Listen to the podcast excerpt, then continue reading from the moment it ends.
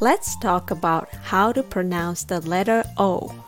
Again, this can be pronounced in a few different ways. 今日はアルファベットの O の発音について話しましょう。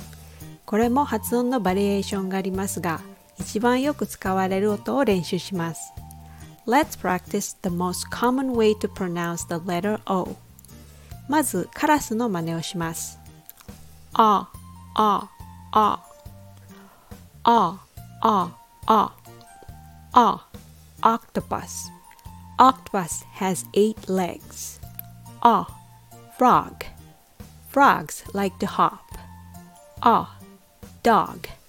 The dog is strong. Notice hop and strong has the same ah sound. Ah, hop. Ah, strong. Did you get it? I hope you got it. Got it. Ah, got. Ah.